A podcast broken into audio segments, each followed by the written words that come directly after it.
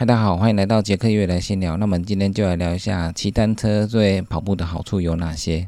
那最近夏天到了，天气非常炎热。那前几天的新闻上也有报道，在大陆的浙江有一场越野赛。那因为天气非常炎热，高达三十六度，选手们往山上跑，跑没多久之后，纷纷都觉得非常的热，然后跑不下去。然后就直接在山径旁停下来休息。那也有不少选手因为疑似中暑，所以也是没办法再继续往前。那因为蛮多选手有疑似中暑的现象，那主办在当时就立即决定停止比赛，所以避免了赛事因为有人中暑而发生意外。虽然夏天往山上跑是非常凉爽，但是体温过高还是有可能会中暑，尤其是你背包又背着，那身体又被闷住的状态下，很容易中暑。所以在高温下运动的话，都是有可能会中暑的。那另外。在香港也有登山客上山健行，因为太热的关系，所以也有点中暑的现象。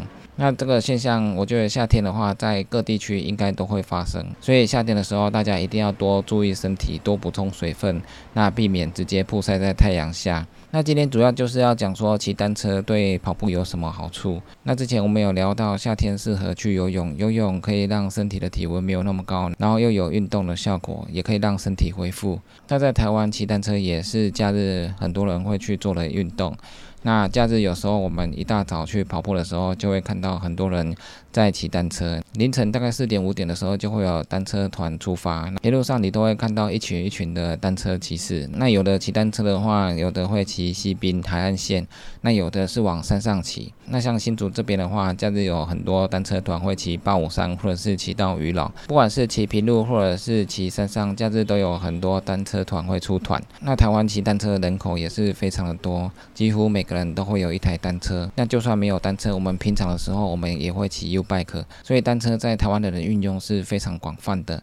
那平常的话，在城市会骑 U bike，假日的话，单车出团我们会骑公路车。那之前公路车还没开始那么流行的时候，大家会骑小泽。那小泽单车团在以前是非常流行的，只不过现在假日大家看到的大概都是公车团。那骑公路车也有分，有的人喜欢上卡鞋，有的人只喜欢穿运动鞋，因为有些。人可能不习惯上卡鞋，有时候停车的时候你就要拖卡，然后骑车的时候又要上卡。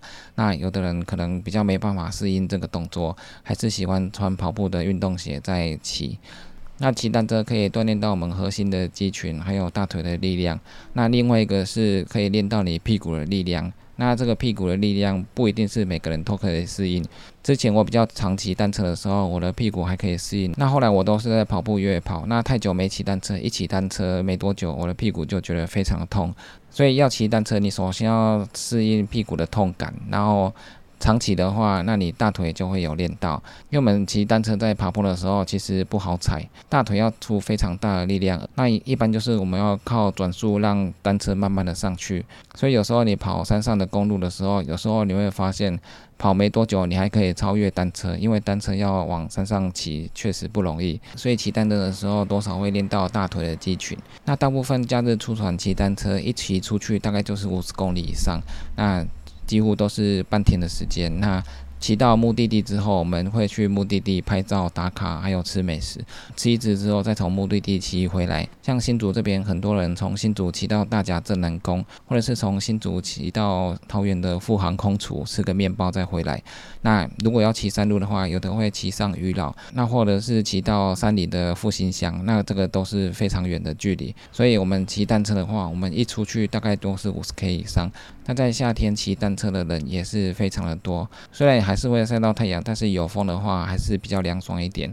那你单车服因为前面也有拉链，所以拉下来也会比较透气一点。不像跑步的时候，你一直曝晒的话，那你晒的时间会比较久。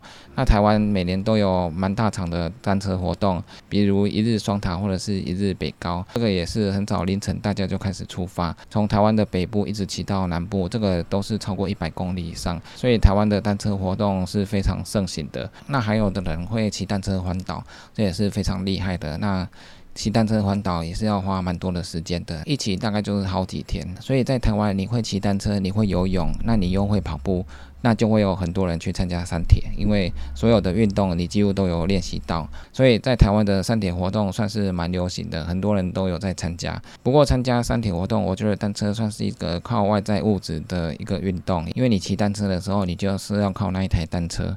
那有的人的单车会买的非常贵，那因为它的功能非常好，那骑起来很好骑。但是骑单车一旦发生问题，比如爆胎，你又没有办法修好的时候，有时候距离太长，你根本就是骑不回来。如果是其他两项，游泳还有跑步，那可以靠自己的体能。把它跑完，或者是游完，但是单车一旦你机器修不好，那你就可能被迫弃赛。所以大家在山体活动里面骑单车，骑完之后几乎等于是完赛，因为你就不用怕单车会出问题。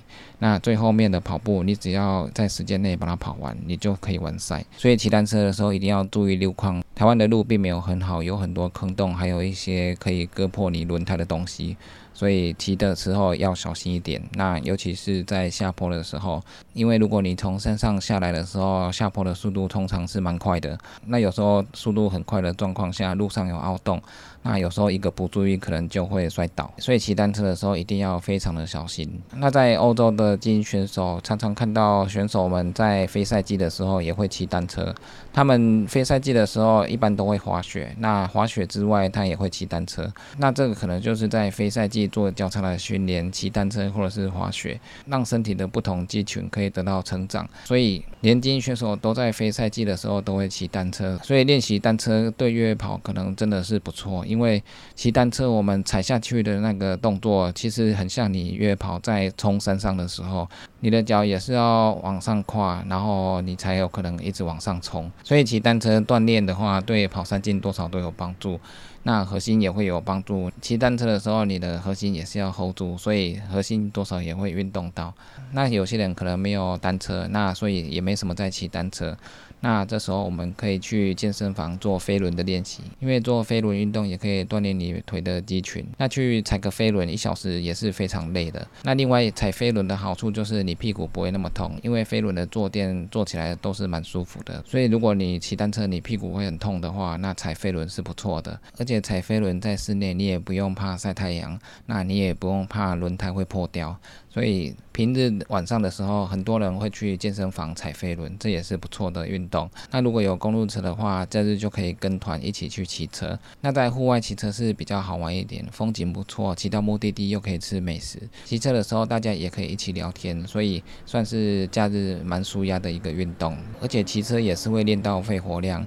有时候我们骑车骑平路的时候，速度如果要求比较快的时候，我们骑起来也是会很喘。那我们去骑山路的话会更喘。那这个也是可以锻炼到我们肺活量。另外，骑单车。有时候也可以练到爆发力，还有耐力。如果你今天骑单车距离可能都到一百 K 以上，那这个就是非常需要你的耐力。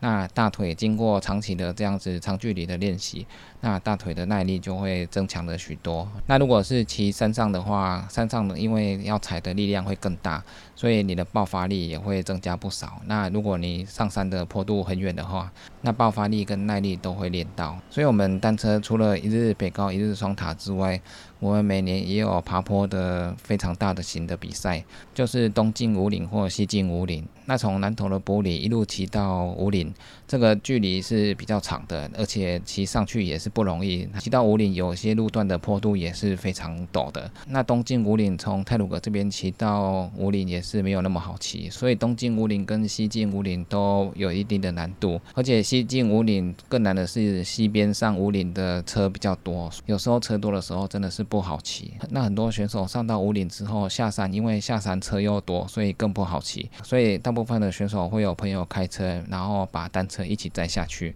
所以东进五岭跟西进五岭也是台湾每年算是蛮大的单车赛事。那如果有长期挑战爬坡的人，就会去参加这个比赛。所以单车的活动虽然在台湾现在每个礼拜没有那么多。那现在台湾每个礼拜最多的就是马拉松比赛，但是每年还是陆陆续续的会有单车的活动。